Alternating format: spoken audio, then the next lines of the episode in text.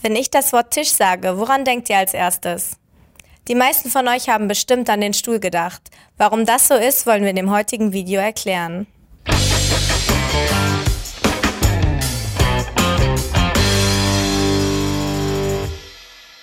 Guten Tag, Herr Professor Erb.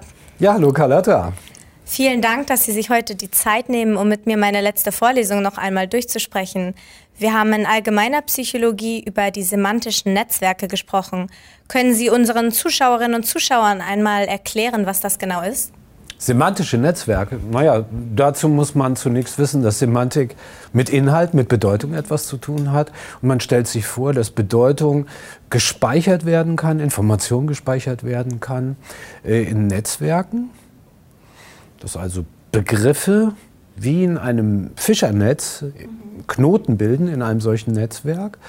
Und äh, das hat dann bestimmte Konsequenzen für die Art und Weise, wie mit diesem Wissen umgegangen wird. Das sind semantische Netzwerke.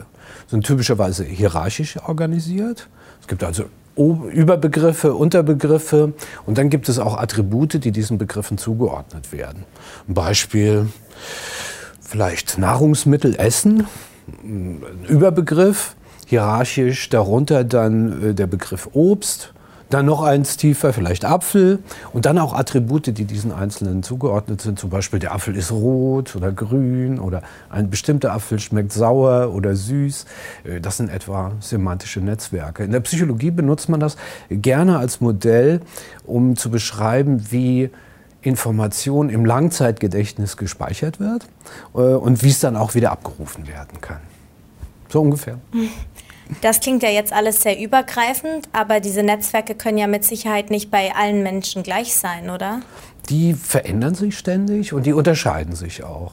Also wenn ich jetzt Obst gesagt habe, denkt vielleicht jemand anderes an Kiwi zuerst, ich persönlich aber erst an Apfel oder Birne. Das liegt mir halt näher als äh, jetzt vielleicht jemand, der unheimlich gerne Kiwis isst oder aus äh, dem Land kommt, wo diese Kiwis wachsen und so weiter.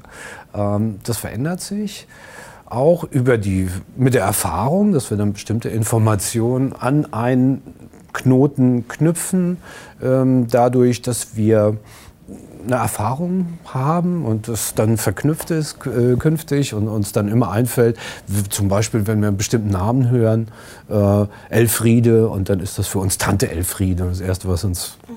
Was uns einfällt, ist Tante Elfriede. Sonst kann man auch noch sagen, dass Experten äh, sich dann von Laien unterscheiden bei bestimmten Netzwerken. Also ein Experte für Obst zum Beispiel, was immer das sein mag, äh, vielleicht ein Obstverkäufer und so weiter, hat natürlich ein deutlich ausgefeilteres Netzwerk dazu, weiß, wo die Obstsorten angepflanzt werden, wie sie angepflanzt werden, äh, kennt viel mehr Apfelsorten als ich mhm. und so weiter.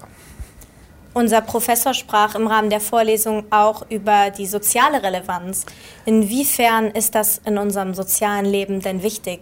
Ja, äh, also was wir jetzt erst gehört haben, ist natürlich sozusagen ohne sozialen Bezug, ob das Apfel oder Birne ist oder äh, Obst, äh, Nahrungsmittel im Unterschied zu Nicht-Nahrungsmitteln und so weiter. Es ist zunächst mal eher sozial irrelevant. Ähm, aber da wir sozusagen soziale Wesen sind als Menschen, the social animal sind, ähm, ist natürlich in unserem Gedächtnis auch soziale Information gespeichert. Das kann man sich ganz schnell klar machen, zum Beispiel mit Stereotypen, über die wir ja auch schon ein Video gemacht haben. Also Stereotype sind natürlich dann auch in diesem semantischen Netzwerk zu finden äh, und sie werden etwa aufgerufen dann, wenn man einen bestimmten Begriff nennt oder der irgendwie aktiviert wird. So, und jetzt sagt man, äh, ich bleibe mal beim Professor, das ist mein Lieblingsstereotyp, das ja, äh, betrifft mich ja dann am ehesten selbst. Ähm, äh, hört man den Begriff Professor und dann denkt man an zerstreut. Das heißt nichts anderes, als dass in diesem Netzwerk von dem Knoten Professor eine Aktivierung ausgegangen ist. Da bewegt sich was und das ruft dann eine andere Information auf, zum Beispiel so stereotype Informationen. Und dann wird es natürlich auch sozial relevant. Und wir können es auch gut nachweisen, zum Beispiel in Experimenten. Ähm, man nennt das, ich kann es ein bisschen ausführlicher erklären, man nennt das die lexikalische Entscheidungsaufgabe.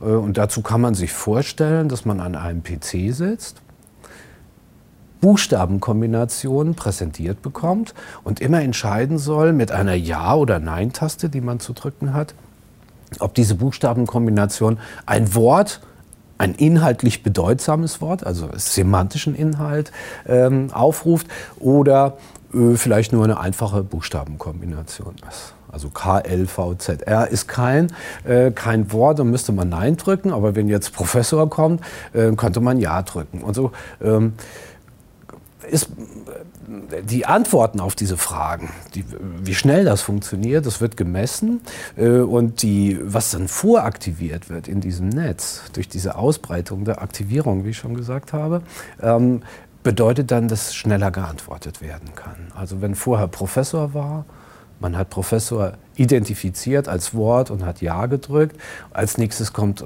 zerstreut, dann müsste äh, die Reaktion auf zerstreut viel schneller gehen, als wenn vorher Apfel war. Weil Apfel und zerstreut, das passt irgendwie nicht zusammen, da gibt es kein Stereotyp. Gibt es denn neben beispielsweise den Stereotypen auch noch andere Zusammenhänge im Alltag? Im Alltag wird man sozusagen ständig geprimed. Ne? Wir haben auch dazu schon mal ein Video gemacht, äh, Priming, also das Voraktivieren von Informationen. Das passiert eigentlich ständig.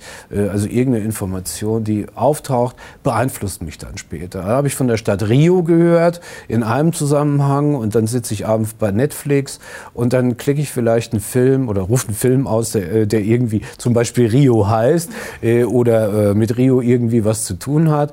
Das merke ich typischerweise vielleicht gar nicht. Ich hatte das Gefühl, ich habe frei ausgewählt, aber äh, in Wirklichkeit war ich davon beeinflusst, dass ich am Nachmittag irgendetwas über die Stadt Rio gehört habe. Ähm, also diese Phänomene gibt es ohne Ende sozusagen. Wir laufen ständig rum und alle Informationen, die reinkommen, aktiviert irgendwas. Und da sich die Aktivierung im semantischen Netzwerk ausbreitet, wird etwas anderes gleich noch mit aktiviert.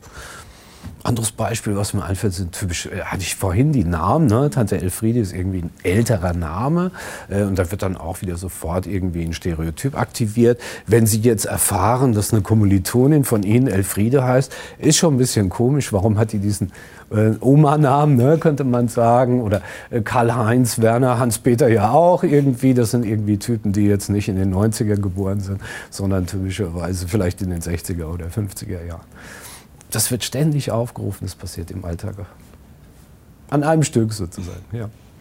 Ja, dann vielen Dank, dass Sie sich die Zeit genommen haben und uns diesen kleinen Einblick in die Thematik gewährt haben. Ja, gerne.